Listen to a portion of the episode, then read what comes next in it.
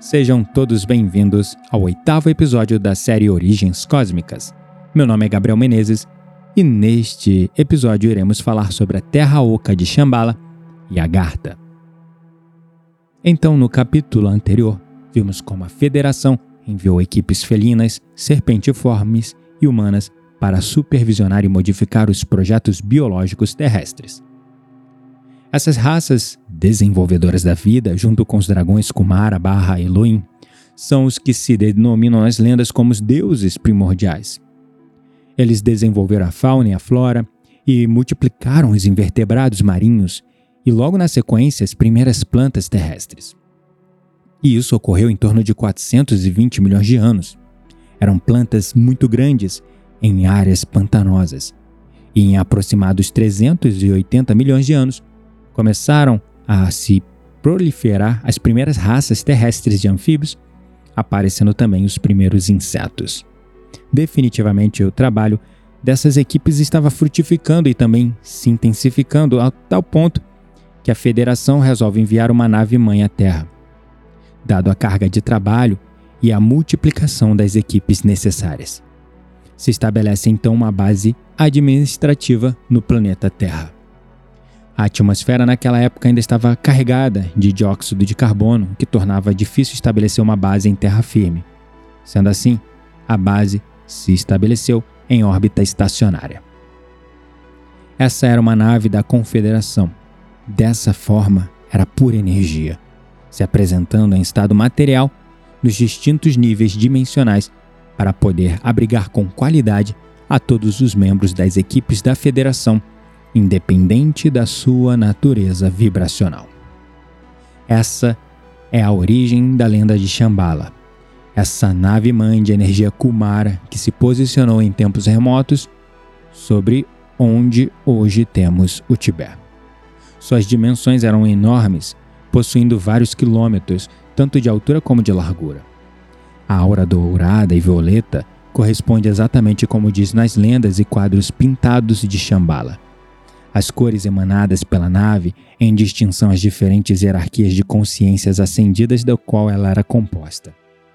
Como veremos mais adiante, em torno de dezenas de milhares de anos habitando a Terra, essa nave Mãe Kumara pediu permissão à Federação para constituir permanentemente uma cidade etérica sobre o Tibete, que é o que posteriormente e até hoje conhecemos como Shambhala.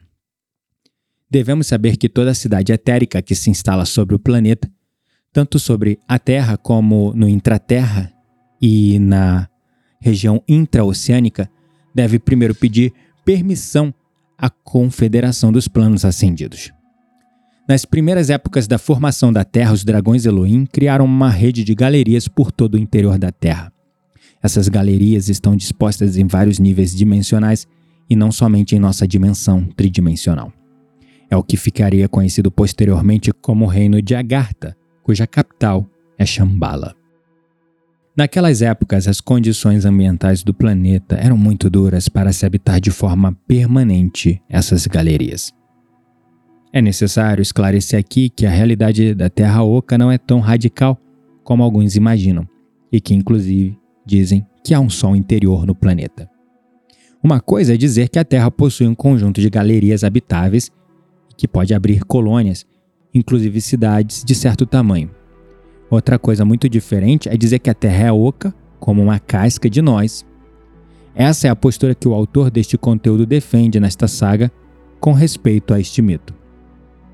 Também precisamos esclarecer outro detalhe sobre as contínuas referências do Sol interior da Terra oca, pois isso não é possível, tal como dizem, e sim que, em dimensões mais elevadas, esse Sol não é nada mais do que o próprio núcleo magmático da Terra, que nessas dimensões mais sutis, esse resplendor irradia do núcleo e é percebido e ilumina as cidades etéricas, astrais intraterrenas.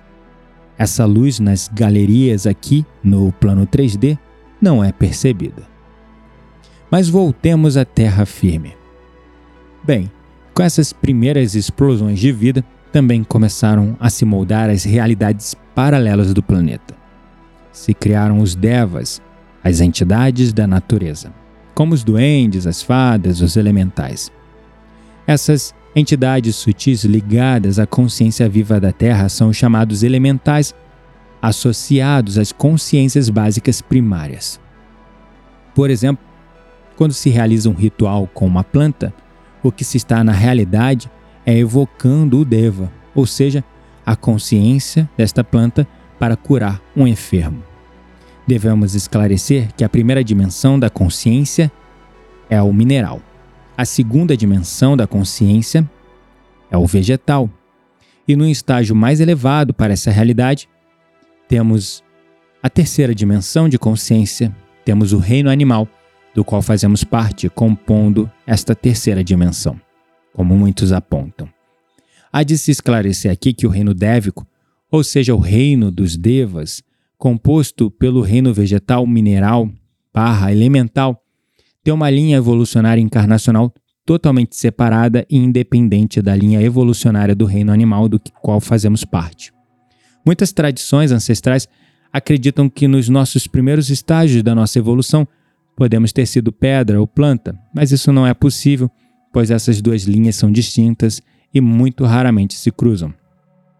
Durante essas épocas, foram se atraindo diversas luas e satélites para mudar o eixo de rotação terrestre. Inclusive, em vários momentos, ocorreram inversões dos polos magnéticos provocados pelos sete dragões, Elohims, que moram no núcleo da Terra. Ao passo desses longos períodos, foram se somando equipes de diversas raças, semeando-se diversas espécies na Terra. Temos o exemplo dos seres anfíbios e cetáceos de Sirius B, que trouxeram exemplares como as baleias e os golfinhos, entre outros. Essas espécies de baleias e golfinhos são espiritualmente mais evoluídas que nós. Dotados de capacidades telepáticas, são grandes mestres apométricos. Foram disseminados precisamente para auxiliar na evolução da frequência do planeta, que nessa época tinha uma vibração muito baixa, muito densa. Também uma equipe humana de Andrômeda começou a trabalhar neste momento, servindo de apoio aos projetos biológicos postos em marcha pela Federação. Os seres felinos de Sirius A e Orion trouxeram a matriz genética dos felinos que conhecemos na Terra. Raças insectoides de várias galáxias trouxeram os insetos. Humanoides com cabeça de pássaro trouxeram os vertebrados ovíparos, os que põem ovos, tanto pássaros como répteis. Esses últimos então tiveram uma melhor sorte nas mudanças climáticas da Terra. Chegamos então à época dos grandes dinossauros, que eram capazes de resistir com muito mais êxito às mudanças climáticas da Terra naqueles períodos do que as outras raças. Nesse período, a Terra passou de climas tropicais quentes a climas mais secos e áridos, desaparecendo inclusive o gelo dos polos. A tremenda proliferação dos grandes sauros não estava exatamente programada pelas equipes de desenvolvimento da Federação. Tampouco estava prevista essa grande mudança climática que aconteceu nesses períodos. Para encontrar os porquês dessas mudanças climáticas não programadas, há de se buscar causas externas totalmente inesperadas, que foi o cataclisma de 250 milhões de anos atrás em um dos quatro mundos interiores que naquela época abrigavam a vida. Foi a ocorrência da destruição de Tiamat, que estudaremos no próximo episódio. E aqui finalizamos o oitavo episódio da nossa série Origens Cósmicas. Nos vemos em breve no próximo episódio. Caso tenham dúvidas ou inquietações, não se esqueçam, compartilhem aqui no campo de comentários.